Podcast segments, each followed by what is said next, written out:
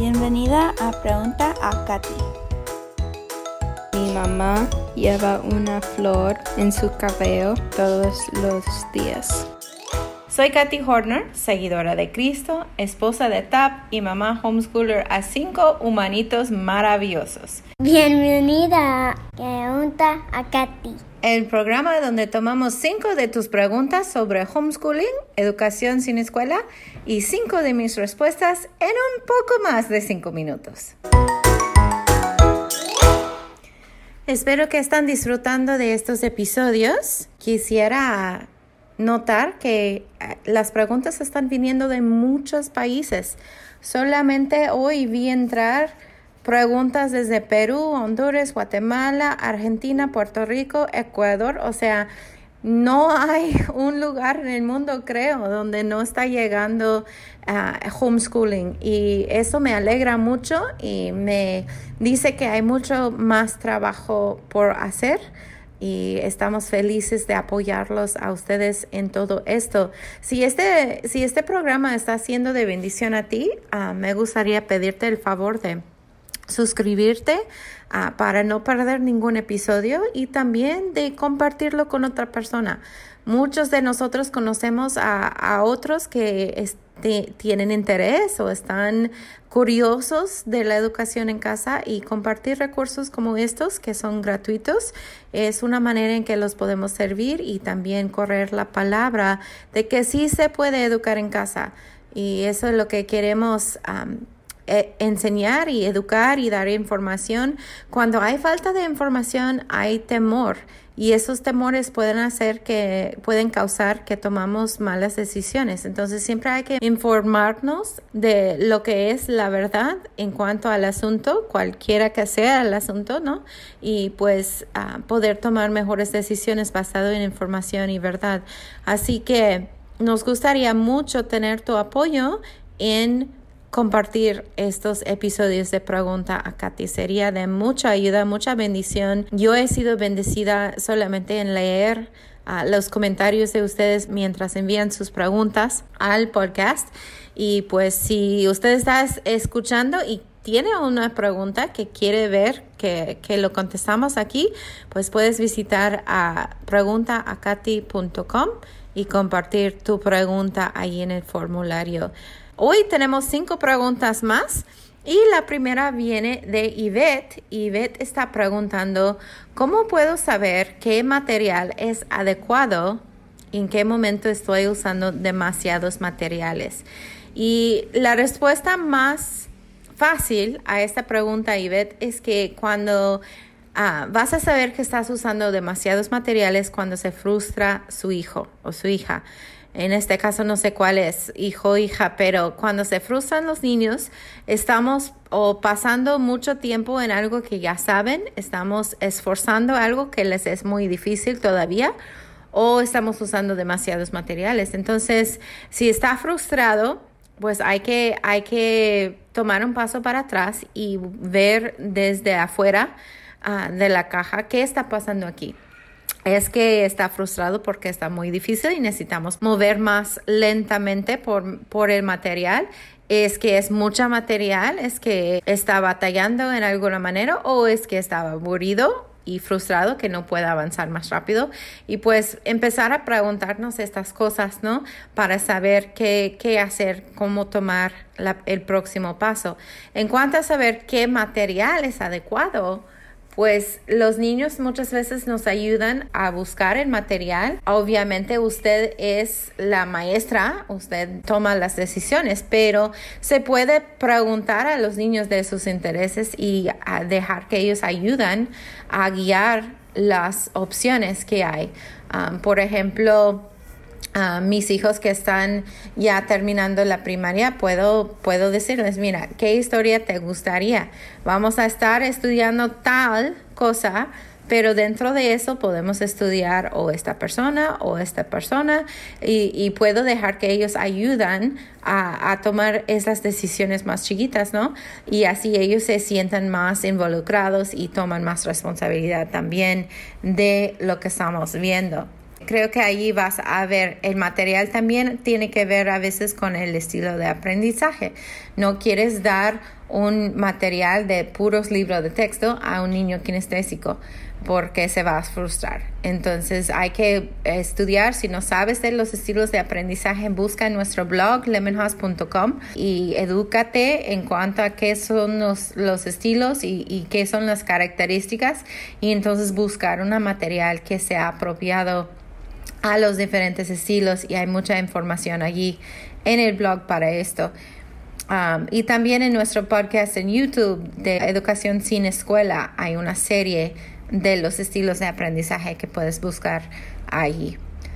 Muy bien, la segunda pregunta viene de Karen y Karen pregunta, ¿cómo puedo hacer un horario para trabajar en casa? Yo trabajo de casa. De todos nuestros negocios los manejamos desde la casa. No estamos saliendo a trabajar, sino que estamos en casa todos los días con los niños trabajando o haciendo el homeschooling, pero todo desde la casa. Entonces, nosotros buscamos en cada semestre, a veces en cada mes, tenemos que ajustar el horario dependiendo en lo que está pasando o las citas que tenemos o lo que sea, pero um, nosotros ahorita tenemos puesto un horario en que yo trabajo de mañana mientras papi los cuida o si él tiene que salir, yo estoy al tanto de lo que está pasando con ellos, aunque estoy trabajando y ellos tienen sus quehaceres y sus cosas que pueden hacer en la mañana. Y ya después de comer juntos al mediodía, ya entonces es hora de, de, hacer tareas de educación en casa, los formales, ¿no? Los que hacemos juntos o lo que en que los chiquitos necesitan ayuda, los grandes ya tienen algunas cosas que hacen ellos individualmente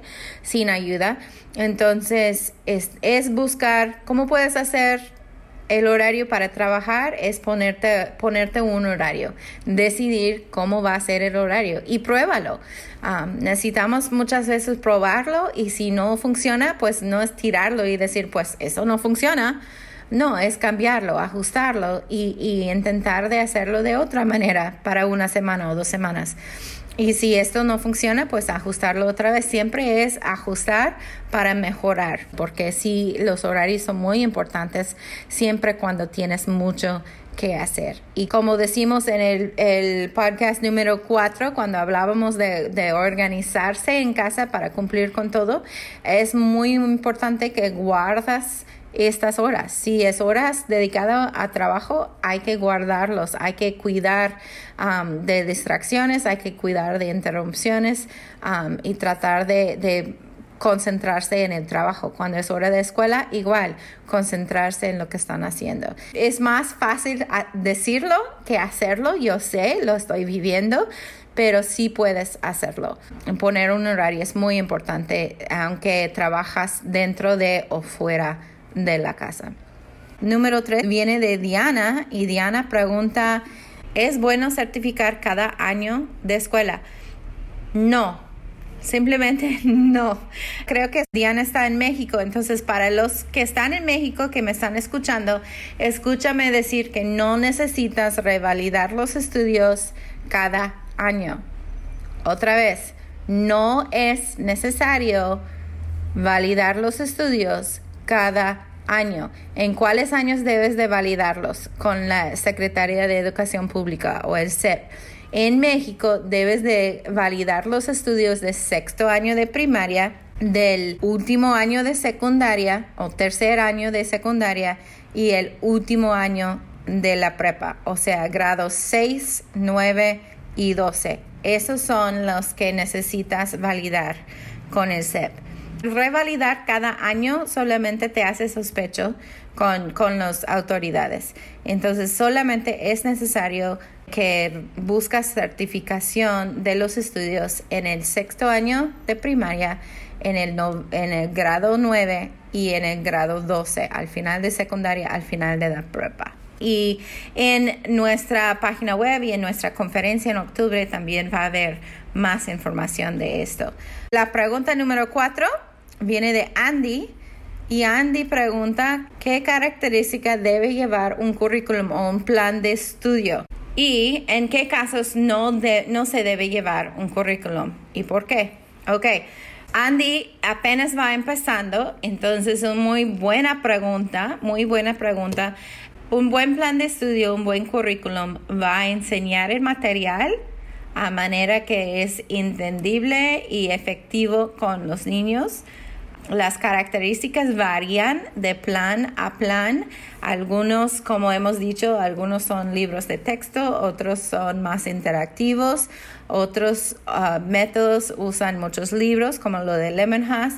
Hay que buscar una que está uh, apropiada al estilo de aprendizaje de su hijo y uh, al nivel de su hijo. Los casos en que no se debe llevar un currículum o por qué, realmente los que dicen que no llevan un currículum sí tienen un plan.